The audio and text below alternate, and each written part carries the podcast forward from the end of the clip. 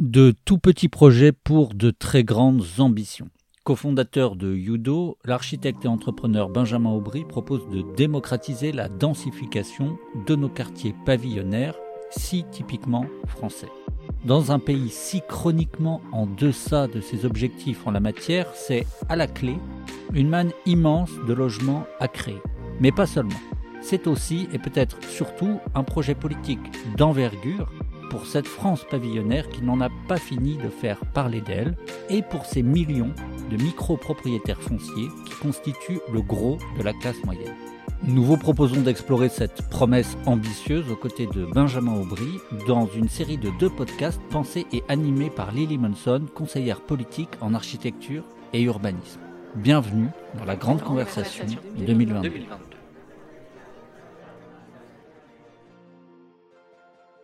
Bonjour Benjamin. Bonjour. Je suis avec euh, donc Benjamin Aubry, euh, le fondateur euh, donc de l'entreprise Iudo, qui est spécialisée dans la transformation pavillonnaire. Et nous allons aujourd'hui parler ensemble du logement et des opportunités que constitue justement le tissu pavillonnaire aujourd'hui en France pour répondre à la crise du logement. Je peux commencer par te laisser te présenter mhm. et nous expliquer un peu ce que fait Iudo aujourd'hui. Merci beaucoup pour cette invitation. Je suis Benjamin Aubry, je suis architecte urbaniste euh, de formation en tout cas, parce que UDO n'est pas une agence d'architecture euh, à proprement parler. Et donc en fait UDO, euh, a été donc une structure qu'on a créée en 2018 dans le but en fait de travailler sur les sujets de transformation du pavillonnaire et d'accompagner des petits enfin des propriétaires fonciers, petits propriétaires fonciers, dans la réalisation de projets de micro-promotion. Enfin, tout ce qu'on appelle micro-promotion, c'est-à-dire valoriser leurs biens en créant un, deux, trois logements, ou voire plus dans certains cas, quand euh, les réglementations le permettent. Et donc, je suis diplômé de l'école d'architecture de Versailles euh, en 2011, et ça fait euh, des années, enfin de, quasiment depuis le début de mes études, que je m'intéresse au sujet du pavillonnaire, ayant moi-même grandi dans un pavillon en Ile-de-France. Un des moments clés dans mon parcours, ça a été la découverte notamment du Japon et de l'architecture et de la ville japonaise, dans laquelle on voit en fait un foisonnement de petites projets qui se mixent avec euh, à côté de maisons, en fait, donc des tissus qui sont très vivants. Et un petit peu l'idée, je me suis dit, mais est-ce que c'est pas ça un peu l'avenir du pavillonnaire C'est euh, en fait d'accueillir peut-être de nouvelles activités, de nouveaux logements, mais à travers des opérations plutôt de petite échelle, en tout cas qui s'insèrent dans ces tissus, qui sont en fait des tissus euh, assez, assez fins. Pour que le pavillonnaire puisse évoluer, une des problématiques qu'il a, c'est sa très grande dépendance à l'automobile. Et notamment, sa dépendance à l'automobile est liée à l'éloignement des services, des commerces, qui euh, fonctionnent sur des, des, zones de chalandise très larges. Et que peut-être une des, une des solutions pouvait reposer sur Internet et des nouvelles modalités un petit peu euh, de consommation que peuvent offrir Internet, donc à travers euh, d'une part le, télétravail dont on parle beaucoup aujourd'hui, et donc qui permettrait de faire que les habitants puissent peut-être travailler à proximité de chez eux, dans un quartier, donc retrouver un petit peu de vie à proximité. Et puis d'autre part, notre idée, c'était aussi autour du commerce, en fait, comment le, click and collect, comment aussi les, les AMAP, euh, tout ce genre de, de, de, commerce un peu qui peuvent euh, proposer sur Internet, peuvent s'insérer dans ces tissus grâce justement euh, à la commande en ligne et moins dépendant des, des, questions de zone de chalandise. Bon, je m'égare un tout petit peu, mais un des points marquants, du coup, euh, suite à ce diplôme, c'était une rencontre avec euh, Nexity, euh, la direction de Nexity, qui s'intéressait au sujet du pavillonnaire, je pense notamment parce qu'ils ont conscience que c'est aujourd'hui un gisement de foncier absolument considérable et que la question du foncier aujourd'hui, c'est la clé de tout projet immobilier. Et, et je me souviens donc avoir présenté ce diplôme qui était constitué de petits projets, de petites échelles, qu'ils ont quasiment balayé d'un revers d'une main en disant Oh, mais c'est pas rentable. Et c'est à partir de ce moment-là qu'une réflexion plutôt sur euh, cette question de la rentabilité est née et qui a fait naître un peu l'idée du judo en se disant mais c'est pas rentable par rapport à qui et par rapport à quoi en fait? C'est pas rentable par rapport en fait euh, à la promotion privée qui a des objectifs de marge, de volume. Et en effet c'est des projets euh, de petite échelle comme ça. C'est trop petit pour que ça puisse fonctionner par rapport aux objectifs qu'aujourd'hui un promoteur moyen son chiffre d'affaires minimum par opération, ça doit être 8 millions, 8 millions 10 millions d'euros. Donc pour ça, il faut faire beaucoup de mètres carrés. Et puis d'autre part, c'est aussi la charge foncière, donc le, coût du terrain qui fait que c'est trop élevé. Et donc, qui fait que les opérations ne fonctionnent pas quand on achète un terrain et qu'on veut construire dessus, parce que du coup, pour revendre derrière, bah, le, bilan, grosso modo, est déficitaire. Et donc, l'idée, ça a été un peu inversé, et je finirai par ma présentation pardon, par euh, un, une autre, un autre élément clé dans mon parcours qui était mon, père, qui, euh, donc la maison dans laquelle j'ai grandi, mes parents sont divorcés, mon père a venu habiter dans, dans, la maison euh, à, à Palaiso. Et bah, la maison étant trop grande pour lui, il a aménagé trois studios à l'étage.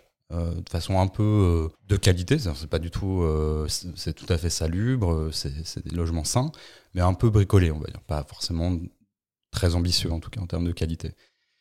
Et puis je me suis dit, mais en fait, il y a pas mal de voisins qui font ça dans le coin. Euh, est-ce que finalement. Euh, et, le gros avantage, c'est que ces propriétaires, ils possèdent déjà le, terrain. Et donc, ça, ça fait que les opérations, elles marchent. Parce qu'il n'y a pas de terrain à racheter. Et c'est un petit peu à partir de là que euh, la réflexion du Judo est née, en se disant, mais si on accompagnait ces habitants, qui aujourd'hui sont un peu démunis face à toutes ces contraintes réglementaires, face à tous ces sujets autour du montage d'une opération, autour de la rentabilité de, d'une opération, de sa programmation, euh, du montage juridique, etc., et financier. Et je me dis, mais si on accompagnait ces habitants euh, pour qu'ils réalisent eux-mêmes des opérations, qui en plus, non seulement auraient le bénéfice de faire qu'ils puissent rester chez eux et adapter leur logement et le rénover, et puis euh, en même temps de créer du logement, et donc d'une certaine façon créer une forme de solidarité intergénérationnelle et foncière entre ceux qui possèdent les terrains et, et des gens qui ont besoin de se loger. Et alors, ça représente quoi aujourd'hui euh, la France euh, du pavillonnaire? C'est-à-dire que quels sont euh, en réalité les espaces concernés? Est-ce que c'est beaucoup de Françaises et de Français? Ça vient d'où l'idée d'avoir un pavillon? C'est quelles époques? Alors, ça remonte loin, mais grosso modo, le, pavillon, un peu le, un sa date de naissance, c'est en 1928 avec la loi Loucher. En tout cas, sa date de naissance comme étant un bien de propriété. Parce qu'auparavant, il y avait des pavillons, notamment cheminots, etc., mais qui étaient plutôt de la propriété d'un patron. Euh, et, du coup qui mettait à disposition des logements pour, pour ses ouvriers, donc autour des, aussi dans, l'histoire industrielle. En tout cas, l'idée du pavillon euh, qu'on connaît aujourd'hui, pour moi, sa naissance, elle date vraiment de la loi Louchard, euh, où ça a été la première loi qui a permis à des, à des ménages modestes, en tout cas de la classe populaire, d'accéder à la propriété donc à travers un crédit euh, qui ressemble un petit peu à ce qu'est le PTZ aujourd'hui, le prêt à taux zéro. Donc un crédit à très bas taux pour les ménages modestes, pour qu'ils puissent faire construire euh, leur maison avec un cahier des charges à l'époque euh, et avec l'obligation d'avoir un recours à un architecte agréé par l'État. Et donc en fait, c'est les premiers pavillons vraiment qu'on voit s'installer autour, autour des villes dans, dans ce qu'on appelle aujourd'hui un peu le diffus, c'est-à-dire qu'ils ne soient pas forcément planifiés dans un quartier. Puis l'autre grand boom du pavillonnaire, c'est à partir des années 70, c'est-à-dire c'est quand la génération baby boom est commencé à devenir adulte. Et, euh, et là, donc c'est là où on voit en fait un, étalement urbain massif se mettre en place, et notamment avec euh, la démocratisation de l'automobile, et, etc. Aujourd'hui, c'est quand même l'habitat principal des Français, puisque c'est presque 6 Français sur 10 habitent dans une maison individuelle, donc c'est euh, vraiment considérable. Et en, en, en Ile-de-France, alors c'est la proportion en matière d'habitat est un peu plus faible, mais c'est en tout cas en, espace euh, dans la ville, c'est la majorité de l'espace urbain. C'est-à-dire qu'on fait un petit calcul, c'est euh, quand on prend le, foncier des terrains qui sont affectés à l'habitat, c'est près de 80% des terrains hors Paris euh, qui sont des terrains individuels. Donc c'est vraiment absolument considérable. Et puis rien qu'en Ile-de-France, on, compte plus d'1,4 million de, petits propriétaires fonciers aujourd'hui, enfin de propriétaires de pavillons. Nous les appelle propriétaires fonciers parce que c'est moins enfermant que euh, cette idée un peu du pavillon dans lequel on, qui, est, qui, est, euh, qui véhicule beaucoup aussi de clichés ou de, de préconçus. Et que finalement, l'idée de la propriété foncière, elle est, elle est plus large. Peut-être c'est quoi aujourd'hui, du coup, euh, pour vous, la vie pavillonnaire, c'est quel est ce paysage, quel est ce mode de vie justement qui caractérise une grande partie des Français? Alors pour nous, la vie pavillonnaire, pour moi, il y a, un petit peu deux, aspects. Il y a un aspect, euh, quand on parle aujourd'hui de, ville-jardin ou de, faire que la ville de demain, elle sera verte, elle sera pleine de jardins, en fait, c'est le cas. Elle existe déjà, c'est cette ville pavillonnaire. la majorité des, espaces sont euh, euh, des espaces de pleine terre. Enfin, il y, a, une vraie qualité par rapport à ça. Et puis, euh, par contre, la contrepartie, c'est aussi une forme d'ennui. De, Moi, c'est un peu le souvenir que j'ai dans mon enfance, en tout cas, ou particulièrement dans mon adolescence. C'est-à-dire que les, services sont loin, il n'y a pas grand-chose à faire, on peut un peu s'ennuyer et, et, on est très dépendant de l'automobile. Donc, par exemple, quand on est ado, euh, bah, en fait, euh, soit on a une mobilette, ce qui était mon cas euh, assez tôt, soit on, est dépendant de ses parents pour pouvoir aller d'un point A à un point Y ou pour aller chez des amis. Quoique, il y a quand même dans le pavillonnaire aussi une très forte je vais pas dire solidarité, mais en tout cas des liens de voisinage assez importants, notamment entre les enfants. très souvent, ce qu'on peut constater, c'est que dans les quartiers pavillonnaires, il y a beaucoup de générations qui arrivent par vagues, donc on a des gens qui arrivent, une famille, c'est le cas du quartier dans lequel j'ai grandi, où en fait finalement les gens sont arrivés à peu près au même moment, avec le même âge, avec des enfants en bas âge qui ont grandi du coup ensemble, qui sont dans la même école. Donc il y a des liens comme ça euh, sociaux très forts. Mais ce qui fait qu'aujourd'hui aussi, euh, c'est des quartiers qui sont euh, pour beaucoup majoritairement habités par des personnes âgées, ou en tout cas des, personnes futures retraitées ou déjà retraitées, et avec des, maisons qui sont sous-occupées. En Ile-de-France quasiment, enfin plus d'une maison sur deux qui est occupée par moins de deux personnes. Donc, et, puis d'autre part, pour rebondir sur ce que je disais au, départ, le pavillonnaire, pour moi, c'est sa richesse. Elle vient justement de, cette capacité à évoluer avec le, au fur et à mesure avec les habitants. Euh, alors, en sachant qu'il y a un peu euh, il y a plusieurs types de pavillonnaires. Il y a du pavillonnaire, euh, celui auquel on pense très souvent quand on, imagine ce type d'habitat. On imagine des, lotissements construits d'un seul tenant, euh, par un seul opérateur, avec des maisons qui se ressemblent toutes euh, en randonnion, les unes à côté des autres. Ça existe, il y en a aujourd'hui beaucoup. Alors ça, c'est surtout un phénomène à partir des années 80. Mais en Ile-de-France, par exemple, ce type de pavillonnaire, ça représente que 20% du pavillonnaire. Le reste, et du pavillonnaire qui a été construit dans le diffus, entre guillemets, alors à travers des procédures de lotissement, mais des lotissements de terrain, c'est-à-dire que des terrains qui ont été divisés, puis viabilisés et vendus à la découpe à des propriétaires qui ont fait construire leur maison, soit par un constructeur, soit euh, des maisons euh, de catalogue, soit autoconstruits. Euh, donc on a des tissus qui sont en fait très variés dans, ces, quartiers et justement qui permettent une évolution progressive de, l'habitat et, du contexte bâti.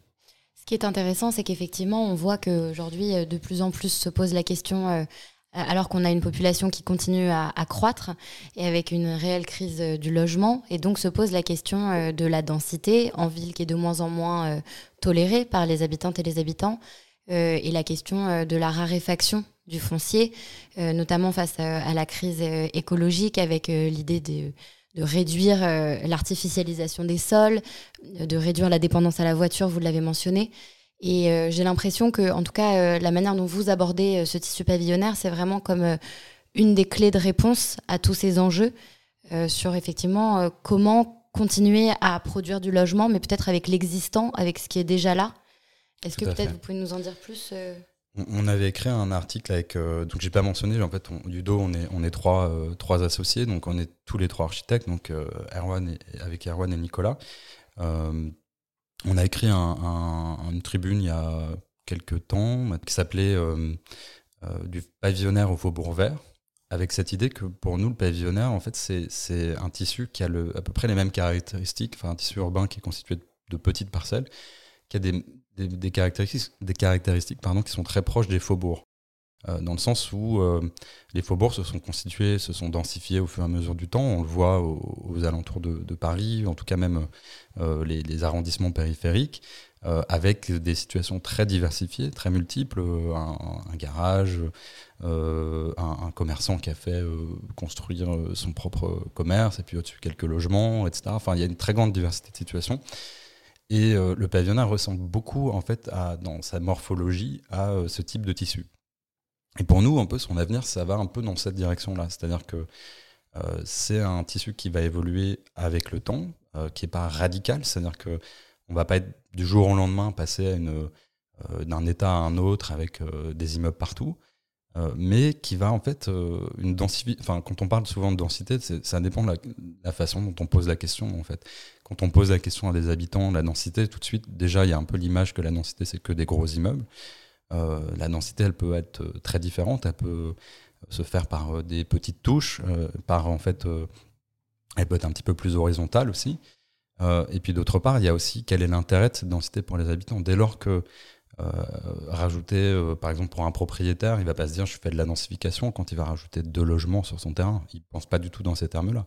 Il pense en fait dans des termes où c'est dans son intérêt, déjà dans son intérêt euh, financier, premièrement, mais aussi dans son intérêt par rapport à des besoins de vie, à, à, son, à son état peut-être de, de, de, projet de vie par rapport à son, au fait qu'il vieillit, etc. Enfin, et donc, cette densité-là, elle n'est pas du tout vécue de la même façon. Et c'est pas la même densité que quand on arrive avec un projet qu'on impose aux habitants et surtout avec des logiques aujourd'hui d'intensification dans les quartiers pavillonnaires, en tout cas dans, en première couronne ou dans les zones tendues. Elle se fait beaucoup par démolition, tabula rasa, où on va, donc un promoteur va arriver, va acheter euh, un îlot entier si possible, justement par rapport à ses objectifs de volume d'affaires, euh, et tout, euh, tout raser pour raser les arbres. Et, donc c'est très violent d'une certaine façon, parce que c'est quand même des quartiers qui ont, qui ont, une histoire, qui ont du vécu. Et donc en fait, pour nous, cette ville, en tout cas ces tissus périurbains, pavillonnaires, ils ont vocation à évoluer progressivement et, on n'est pas obligé d'être dans une logique de, de, de tabula rasa. Et c'est un petit peu notre, notre postulat. Et peut-être pour redonner un chiffre, parce qu'on pourrait se dire que finalement, ça, la masse de tout ça ne représente pas grand-chose par rapport aux besoins.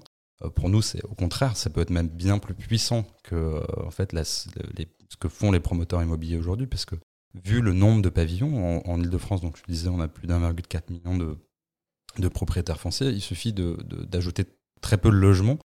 Le petit calcul, c'est un logement ajouté sur 5% des terrains individuels, ça permettrait de répondre, euh, à, de créer 70 000 logements, qui est l'objectif aujourd'hui de, création de logements du Grand Paris. Et tout ça sans euh, affecter trop euh, la pleine terre? Et tout ça sans trop affecter la pleine terre. En fait, Udo, on, a créé Udo en fait, suite à une expérimentation soutenue par le pavillon L'Arsenal dans, dans, le cadre de Faire Paris, où on avait donc mobilisé huit ménages en fait euh, dans la ville d'Arcueil pour justement expérimenter à quoi pouvait ressembler euh, cette densification pavillonnaire. Et déjà, d'une part, est-ce qu'il y a une demande, est-ce qu'il y a un besoin? On a pu le vérifier, puisque rien que à travers un prospectus, on a une vingtaine de demandes euh, en l'espace de 48 heures. Donc, a eu, ça montrait qu'il y avait un, vrai engouement, en tout cas, des gens qui se posent la question de ce qu'ils peuvent faire sur leur terrain. Et puis, donc, euh, on a choisi huit ménages et on a expérimenté avec eux un peu en fonction donc, de la réglementation euh, du urbanisme, qu'est-ce qu'on pouvait faire sur leur terrain? Et, euh, et, au bout du compte, donc ces huit projets cumulés, on multipliait la population par trois en, ne, consommant que 10% de pleine terre. Et donc, ça montre que, en fait, donc on conserve à, à plus de 50% la surface des jardins. Donc ça montre que euh, en fait cette euh, densification, elle n'est pas forcément synonyme euh, d'artificialisation, parce qu'elle peut passer par des processus et des dispositifs extrêmement variés. par exemple, le premier processus, ça peut être de la, rénovation, l'optimisation d'un existant. On a aujourd'hui un projet qui, est en cours de chantier actuellement à, au Lila. On est sur des propriétaires âgés euh, qui ont une grande maison. Les enfants sont partis, ils veulent pas quitter leur quartier parce qu'ils ont tissé des liens euh, dans, leur quartier, ils, sont attachés. Et, euh, et, on vient créer en fait deux logements au sein de la maison, deux logements indépendants, donc qui reprennent une partie au rez-de-chaussée, une partie du garage et à l'étage. Et, et, donc ça, il y a zéro artificialisation dans ce cadre-là. Il y a même une partie de jardin qui sera une partie de jardin partagée. Et puis, euh, et puis après, il y a d'autres dispositifs qui peuvent être la surélévation, une extension. On va optimiser éventuellement, on va retrouver de la pleine terre euh, en démolissant un garage à un endroit ou, euh, une baraque de chantier, enfin une baraque pardon, de, jardin. Enfin, il y a, beaucoup de choses. Après, il ne faut pas non plus être dans une, logique, je dirais, trop idéologique par rapport à ce sujet-là. C'est-à-dire qu'il faut pas, enfin, il y a aujourd'hui des réglementations qui protègent la pleine terre et on est tout à fait favorable à ça si on artificialise 1, 2, 3 ou 10 mètres carrés, euh, par-ci par-là, c'est pas un, drame non plus. En fait, c'est aussi une logique qui permet de préserver derrière euh, les terres agricoles de façon plus, large. Merci pour votre écoute. Cet épisode a été réalisé par Demain Matin dans le cadre de la Grande Conversation 2022, une initiative lancée par Terra Nova dans le cadre de l'élection présidentielle à venir. S'il vous a plu, n'hésitez pas à le partager autour de vous, à laisser un commentaire ou une étoile. Rendez-vous également sur tenova.fr pour vous abonner à la newsletter ou pour découvrir les notes et podcasts qui font la grande conversation 2022.